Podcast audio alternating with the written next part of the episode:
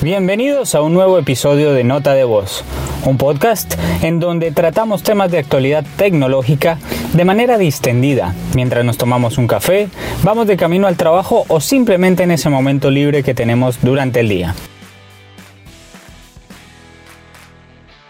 Yo soy Francisco Villafañez y me pueden encontrar en redes sociales como arroba fran-villafanes. También pueden hacernos llegar sus comentarios, sugerencias o propuestas a arroba nota-de voz en Twitter o a través de las reseñas de este podcast.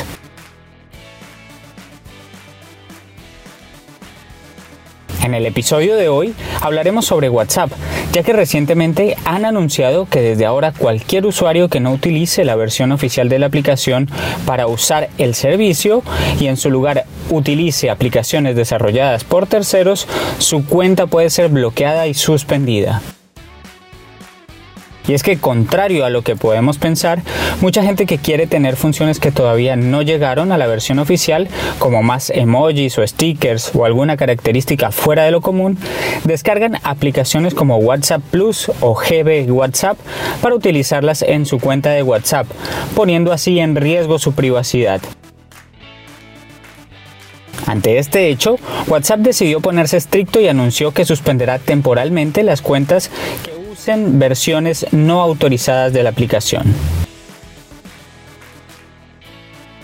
Así que si tú eres uno de los que recibió el mensaje dentro de la aplicación notificando que tu cuenta se encuentra suspendida temporalmente, significa que probablemente estés utilizando una versión de WhatsApp no autorizada en el lugar de la aplicación oficial.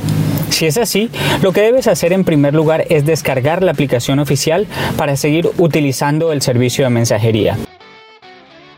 También te recomiendo, antes eh, de eliminar cualquier aplicación de terceros, es hacer un backup de la información de WhatsApp, para luego, cuando instales la versión oficial del servicio, puedas realizar una restauración de las conversaciones desde la copia de seguridad generada, evitando así que pierdas la información que manejabas desde la otra aplicación.